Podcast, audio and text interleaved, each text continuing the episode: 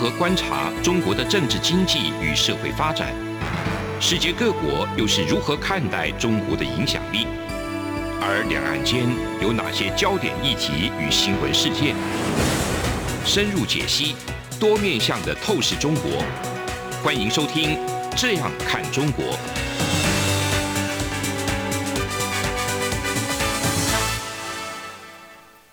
各位听众您好，我是主持人张振林。您现在收听的是中央广播电台《这样看中国》节目，张正霖时间。好，我们今天节目要谈那个主题是这个习近平的二十大帝王路。为什么要讲他的帝王路啊？就是说，因为原本这个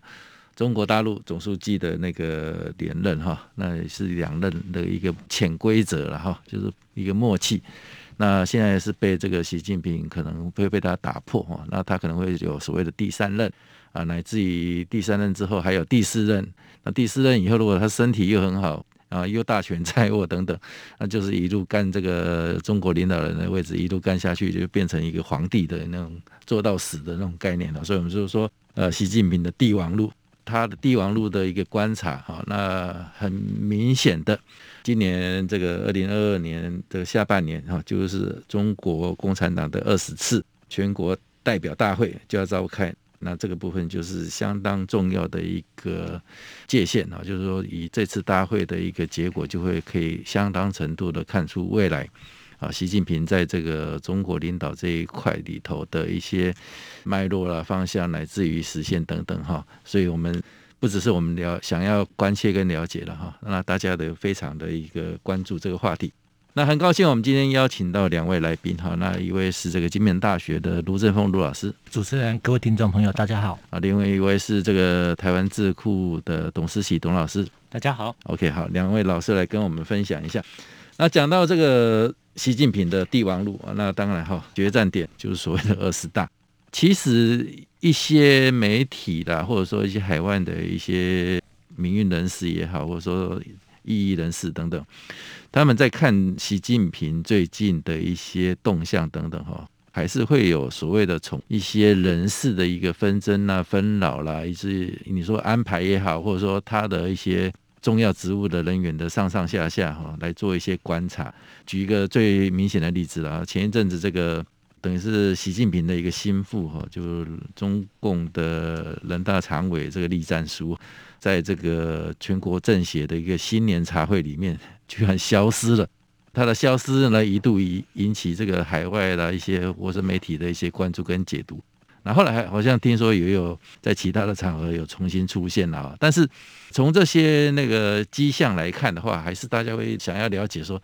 那到底习近平现在？在党内的一个领导，那因为之前我们都知道他跟这个江泽民这边哈，那以曾庆红那个现在江泽民因为是比较隐居幕后，那曾庆红一度也是跟那个呃党内派系这边也有被清算的一些问题等等啊，这些他的实力还是在，但是能不能足以大到或者说强到去撼动这个习近平，或者说跟习近平来做抗衡等等，这可能有不同的一些解读。那我知道这个卢老师在这边也有相当的一个了解跟研究，是不是帮我们做一些分析？对啊，习近平已经执政九年届满，哦，今年进入第十年，就是他的两个任期。是，如果按照过去几年的这个发展，哈，二十大召开的时间应该是会在十月了，我不认为会在八月就举行。八月一般都是北戴河会，北戴河先行。那从二零一六年开始。刚刚主人提到，现在的人大常委栗战书，他扮演一个习近平成为习核心、成为定于一尊的这种地位，他扮演了一个最早吹响号角的一号人物了哈。那去年的十二月底哈，人大常会的一个春节茶会，栗战书没有出现啊，所以很多的媒体在揣测，中国问题专家认为，可能第一个健康问题。第二个可能是政治的这种派系的斗争的问题，嗯，但是我去查了一下，他有出席这个十九届中央的纪律检查委员会的第六次全体会议，嗯，这个习近平还是在这里场合强调从严治党，嗯嗯，所以我觉得可能可能是身体可能是感冒或是怎么样的问题。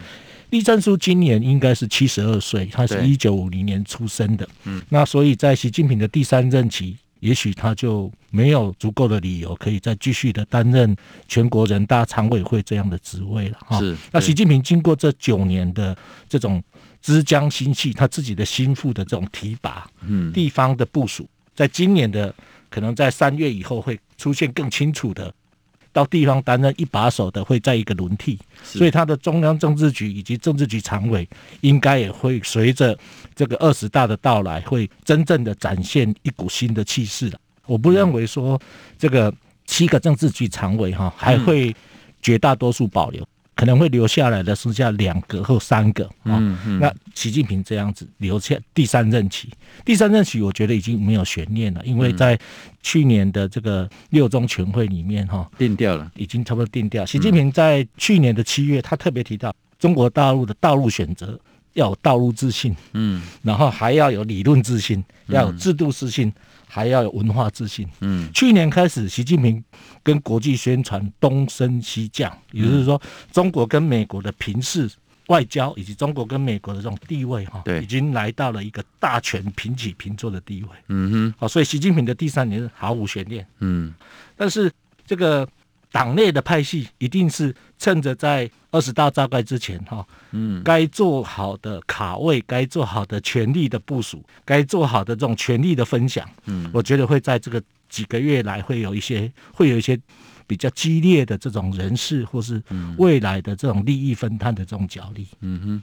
一样的哈，就讲到这个所谓的派系啊、人事的一个斗争哈，那这个其实向来都是中国共产党相当的那个。一向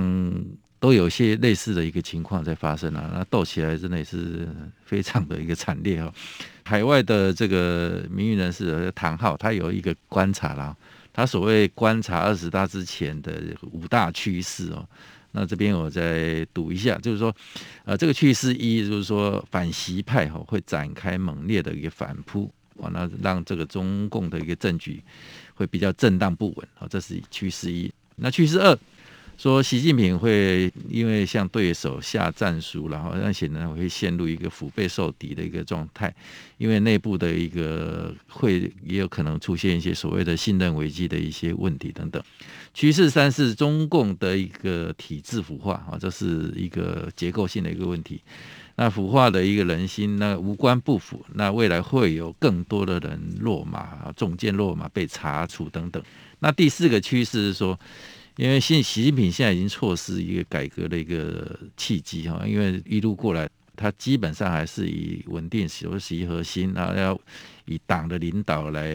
为主，那所以最后他反而因为这样子会被党的一些旧势力来做包围。那第五个最后一个趋势是说，习近平跟曾庆红集团之间呢，终将会有一个关键生死一战，呃，这个看起来好像把曾庆红的那个势力看得比较重的一个感觉。我们的看法是，应该是呃，目前还看不到、嗅不太到这个迹象了。我不知道这个董思齐董老师你是怎么看？那其实中共的这些高级官员呢、啊，突然消失一阵子再出来。那这种状况其实也不是没有啊。那那个战书其实有被呃认为说好像是有患病一样，因为脸色比较苍白，然后比较消瘦啊。对。那事实上，这也让人想到，其实，在二零零七年的时候，当时的一个前副总理黄菊哦，他那时候罹罹患了这个胰腺癌了。那在逝世前，他其实消失了一段时间，后来再出现。嗯。可是出现之后，在每个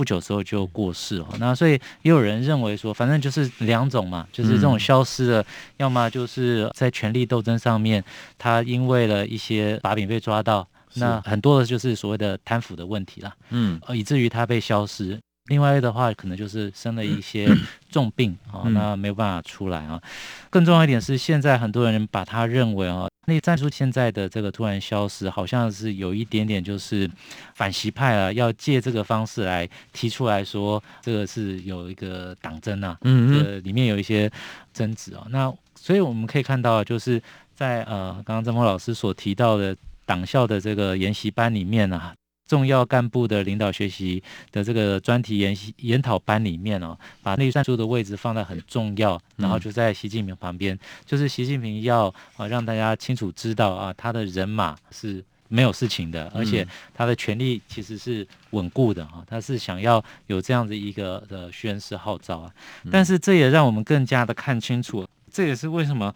这个美国的智库欧亚集团呢，要把这个全球十大风险里面。第四大风险，把它列为啊，列为什么？他把它列为是，呃，习近平要整顿国内政治啊，呃，在整顿国内的这些政治里面，再用一些政策性的做法，或是做这个人事的调整，还有做这个反贪腐这个过程之中呢，会造成一些很大的风险的原因哦。嗯，那事实上我们也知道说，共产主义的这个结构啊。本来呃，之前已经有一个很定型化的、稳定的制度性的结构，但是呃，在二十大之前，现在呃，已经变成了这个习近平主席他能够权力能够继续的维持下去，但是因为他的继续的这个做第三任这件事情，就让中国的这个政治充满了不确定，嗯，而这些不确定也让更多人就对于呃原本就不透明的中国的政治体制呢，就觉得有更多可以去猜测的一个部分，而且还有很重。重要一点是，现在中国的经济和防疫的状况都还是有一些问题啊。嗯，那所以我们更加的看清楚，就是说，习近平主席呢，他现在呢面临到了，其实的确是一个相对而言呢，虽然权力呢看起来就要继续掌握下去，嗯，但是更加的不确定的一个时间点。嗯，而在这不确定的时间点里面呢，事实上。中国共产党的权力继承是有矛盾的哈，嗯，那因为呃既没有按照过去的这个集体领导的方式，呃接下来这个十年这个任期也被打破，那接下来要如何来去继续的前进？而原本的党。里面的这个权力之间的不同派系之间的这个权力矛盾冲突，那、嗯、特别是呃这个江派，然后还有过去是呃闷声发大财的这一派啊，在反腐的过程之中被大量的揪举出来。嗯哼。但是呃现在十四亿多人口中有一亿多共产党员的这一个中华人民共和国里面呢，如果说你要去接这个贪腐的话，哪哪一个人不在共犯结构里面？是没错。那接下来可能就会有更多的这个腥风血雨的事情会发生。嗯，嗯，OK。呃，我们平常在讲说做事情哈，要所谓很仔细的，所谓的魔鬼在细节里面哈。那其实习近平的一个帝王路啊，他的魔鬼其实也有在一些细节里面，我们可能也可以多多少少嗅得出来哈。这部分我们可以再持续做一个关注。那节目进行到这里，先休息一下。这里是中央广播电台《这样看中国》节目，节目稍后回来。从两岸、国际、历史、文化与财经等角度透视中国的《这样看中国》节目，每周一到周五晚间九点三十分到十点在中央广播电台播出。如果您对《这样看中国》节目有任何收听想法或意见，欢迎寄信到台北市北安路五十五号，也可以透过电子邮件的方式。节目有两个信箱：二零二零 at。R t i 点 o r g 点 t w，或是二零二零零二零三 n e w s at gmail dot com。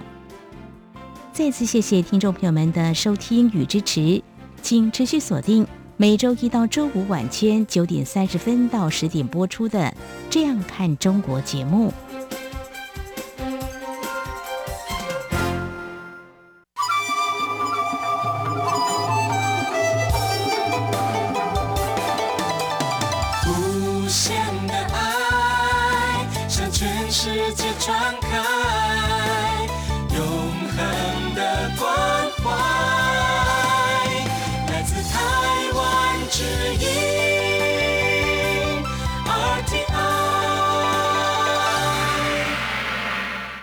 各位听众您好，我是主持人张振林。您现在收听的是中央广播电台《这样看中国》节目，张振林时间。那我们接下来继续探讨这个习皇帝的一个封王路哈。刚刚卢老师有讲到，那个第三任应该是已经定调了啊。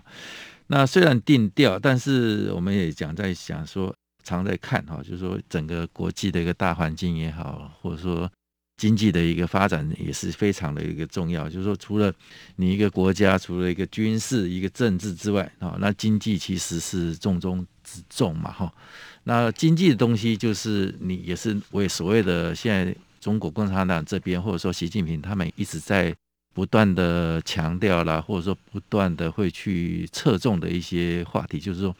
你除了这个吃饱饭，吃饱饭其实更重要。那如果你这个内部你要维稳的话，还是要靠一个最基础的经济的一个整体性的一个发展跟稳定，非常的一个重要啊。所以我们在看到，就是说，习近平在。发展经济规划的一个部门上面哈，它其实也有讲到说，安全会是把它列为二零二二年的一个优先的一个事项啊。那相关的部门包括这个所谓的中国最高经济规划机构、国家发展改革委员会跟农业监管的部门等等，他们也都承诺说，未来要确保中国的一个粮食、能源跟原材料供应要一个很稳定的一个供输。会提到这个东西，当然是跟整个国际的大环境变化有关。中美贸易这个战争打得这么火热哈，那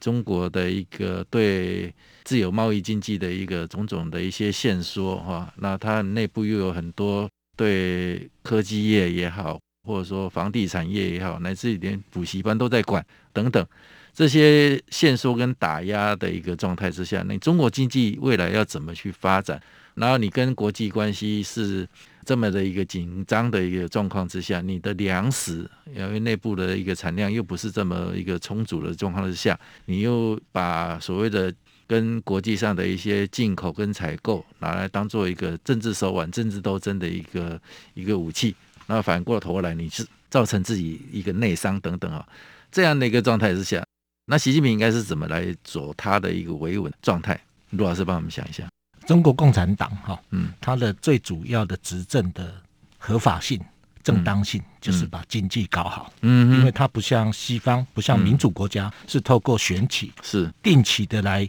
获得民意的同意，然后继续执政，嗯，所以他不管怎么样，都要把他的经济稳定下来。那习近平其实他这个我们讲的习李体制啊，习近平跟李克强的这个体制，嗯，其实李克强是北大的高材生。李克强的英文也讲的比习近平好很多。嗯，习近平我们几乎听不到他讲英文。嗯，啊，那过去是国务院在胡锦涛时代、江泽民时代，不管是过去的朱镕基也好，温家宝也好，嗯，其实他们国务院总理主管国家的经济的大政方针。嗯，那国家主席或是党主席，当然是国家的大方向。外交、国防、国安的这一块，嗯，但是习近平在二零一四年以后，他基本上削弱了跟他不同出身派别，因为他是官二代，是他是红二代。李克强是共青团，李克强的父亲并不是开国的元勋，嗯哼。那李克强是在大学的时候加入共青团，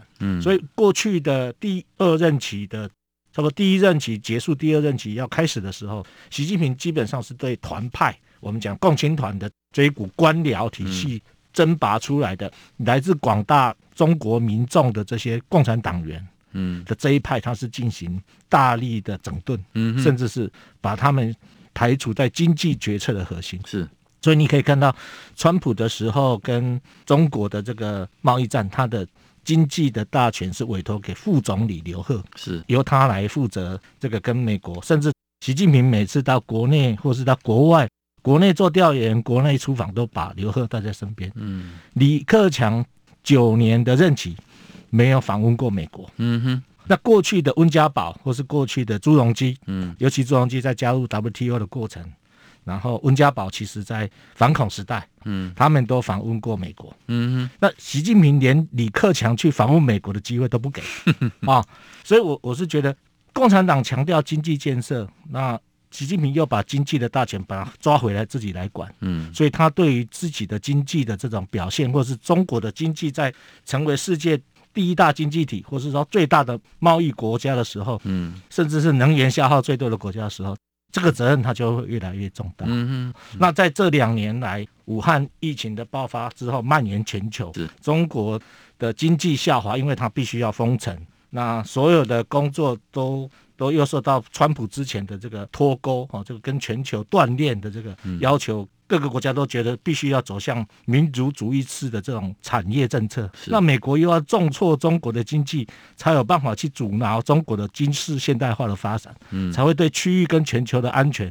获得一个比较确保的一种状况。嗯，所以每一年的这个开始哈，嗯，要把开春把全国的经济的这种愿景或是这种方向把它拿好，嗯，但是刚刚主持人提到，他把那个粮食安全、把能源安全都列为他今年的工作重项，就基本上这就是一个很大的一个问题，是国内发展一个很重大的瓶颈。嗯哼，那大家如果还记得的话，去年年底的时候，这个在伦敦召开的。气候变迁的峰会，习近平没有出国。习近平其实到今天为止刚好都没有两年没有出国，对，都用视讯最多。所以能源你要必须要做承诺，你就必须要限缩国内经济发展的那个目标了。嗯哼，所以他其实是必须要在一种困境之中找到一条可以让中国自给自足的这样的一个道路。那中国粮食本身就不够，他必须要跟美国来采购小麦啦。高粱之类的哈，嗯、那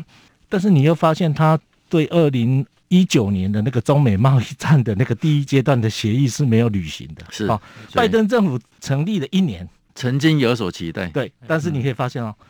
拜登政府的内阁阁员没有一个到过北京，是。只有一个气候变迁代表 John Kerry，嗯，前国务卿去过天津、嗯、上海，没有去过北京，嗯、对，也进不到，哦、所以即使是。美国的贸易代表署或是美国的这个商务部，希望就关税啦，就中国的这个承诺采购美国的这些商品，两千亿的商品有有达标，但是现在看起来也没有一些眉目。所以刚刚主任特别提到，他的国内的需求是大的，但是他的国际的环境，甚至他的外交对他经济做服务的这样的一个这个方向的达成都。都有一点点困难，嗯、哦，有很大的困难，不是只有一点点，嗯，相当严苛哈。对对对，嗯，嗯，OK。那我们刚刚有讲到哈，说这个习近平哈，对所谓的饭碗要端在自己手上哈，他的讲法是这样子哈，就是说他是在去年底的一次高级别的一个农业会议上面哈，就讲说中国人的饭碗任何时候都要牢牢的端在自己手上。哦，我们的饭碗应该要装，主要要装这个中国的粮哈，所以这个问题就点出来了。那他会特别去强调这个东西，就是因为代表说中国其实面对的一个挑战，跟或者是一个未来的一个风险，一个很大的一个问题，就是所谓的自己内需的一个自己要想自给自足都比较困难。哦，你看，其实他们其实。中国市场一向就是说很多吸引所谓国际也好，或者说其他国家要去投资，或者说怎么样，呃，就是讲说因为中国市场很大哦，所以大家一窝蜂要进去。但是进去以后发现不是这么一回事，或者说有很多是被政治做一些限缩等等啊。那乃至于呃后来大家对这个中国市场的一个投资或发展等等那个疑虑越来越多，越来越大。你从这个一开始的起步就可能会有一些疑虑，那甚至有些已经跨进去的，马上又抽腿，那造成这个中国他们自己也想说要发展，不只是粮食哈，各方面的一个企业的呃产业的一些发展等等哈，都想说用靠自己的能量哈，用自己中国一个比较大的一个市场来做这个支撑等等。那这样的一个问题，我不知道董老师你是怎么来看？是会有什么样的一个危机，或者说一个麻烦在里面，所以习近平才特别特别去强调这个东西。是的，我们可以看到中国的经济下行哦，这个是很明显的一个状况。那李克强在去年十二月的一个国务院的这个会议里面就。强调必须坚持以经济建设为中心哦，嗯哼，但这个以经济建设为中心呢，那当然这个必须要想办法，要如何让他的这个经济状况变得更好。当然，李克强啊，其实在去年呢，在很多时候啊，他就哎只能把中国的经济状况能够用比较实际的状况说出来。所以他往往都感觉好像跟这个呃习主席的所所所宣示的方向有点不大一样啊。嗯、对。那特别是过去也强调这个地摊经济呀、啊，嗯，那希望说就是说要有更多的实体经济啊。那其实我们也可以看到啊，这个是因为中国经济现在很面实际的面临到这个包括呃需求的收缩，然后供给呢受到冲击，还有预期呢现在转弱，还有还有包括这个供应链的受阻啊，然后生产要素的缺乏、缺电啊。缺晶片啊，缺工啊，这些东西都实际的发生了、啊。发生这个原因有很多啊，但是这不管它原因是来自于国内或是国外嘛，那当然中国想的方法是希望能够用促进这个双循环经济啊。嗯，那就像主持人刚刚讲的，你要先满足自己。自己嘛，所以呃内循环的部分希望能够先把它充实起来哦。嗯，那也就是因为这样，所以才会希望把这个资金呢、啊。或是说财富呢，不要都把它到虚拟经济上面，嗯，需要促进更多的实体的经济的消费和运作之下，创造出更多的工作，才能有更多的消费，才能够有更多的生产，嗯。但是呃，这个遇到了非常多的阻碍啊。嗯。那这个阻碍其实也就是因为呃，在过去的二三十年来，中国在改革开放过程之中。那现在其实已经变成掠夺式的资本主义了，嗯，而且这掠夺式的资本主义的这个资金呢，其实好像已经有点不大受控制的状况啊。嗯嗯、那同时呢，这个有资金的这些人呢，慢慢的成为一些比较特别的阶级，而这些比较特别的阶级呢，近来又跟这个网际网络又结合在一起啊，嗯、所以你可以看到说，这个维稳的同时哦，整风再起。对，那同时呢，大家希望要学习，然后就是要重新来学习思考一下说。要如何来恢复到这个传统中国共产党啊，他们这个社会主义、社会主义一起往前的这样的精神啊，嗯、但这也是埋下了一个很严重的矛盾啊。嗯、因为如果按照这个最纯粹或是最基本的这个呃共产主义是为了这个广大的劳工阶级来做代言啊，无产阶级来做代言的话，嗯、现在的中国共产党事实上他们本身就都不是无产阶级，是啊，对啊。那要如何来做这个更多的这个改革呢？所以我们看到这个困境是非常明显的。嗯，但是对于呃习。主席来讲的话，如何能够让他的政权呃持续的稳定下来？嗯，呃，就像刚刚郑峰老师所提到的，这最重要的还是经济的成果。嗯，所以呃，即便面临到这些局势有这些内外的压力，嗯、但是至少在这一年啊，这在这一年他的权力巩固之前呢，那经济上呢不能容许有出了很大的乱子。嗯，这也是我们可以看到说，呃，中国现在在很多的领域上面呢，慢慢的要开始收敛。那同时呢，要集中他们的精神和精力啊，去创造更多的就业。嗯、那其实也都是呃，要为了巩固习近平的这一个帝王之路，很重要的工作。嗯，中国共产党有时候就是这么的一个奇特哈。那你说，我们讲民主发展啊，他自己也搞一个中国式的民主，我们自自由经济的一个贸易，他就到了一个中国，就变成中国式的一个东西。那还搞一个共同富裕出来，那我不知道他们。未来一个经济或者说经济发展或社会的一个走向等等哦，都是会碰到一些比较不一样的一个问题啦。那当然这个是中国特有的啊，那特有的是好是坏，我们看起来是前途是比较麻烦一点的哈。那好，谢谢以上我们两位老师的一个分析。那以上是我们今天节目，谢谢。从两岸国际。历史文化与财经等角度透视中国的，这样看中国节目，每周一到周五晚间九点三十分到十点在中央广播电台播出。如果您对这样看中国节目有任何收听想法或意见，欢迎寄信到台北市北安路五十五号，也可以透过电子邮件的方式。节目有两个信箱：二零二零 at。r t i 点 o r g 点 t w，或是二零二零零二零三 n e w s at gmail.com。再次谢谢听众朋友们的收听与支持，请持续锁定每周一到周五晚间九点三十分到十点播出的《这样看中国》节目。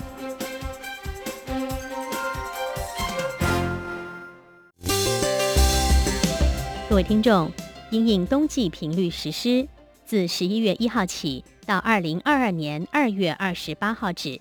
原上午六点到八点，透过短波六零七五千赫对华中，短波六一零五千赫对华南，短波九九零零千赫对华北播出的华语节目，调整为六点三十分到八点三十分播出。另外，原本晚间十九点到二十点透过短波一一六一零千赫对华北播出的华语节目则暂停播出，造成不便，敬请见谅。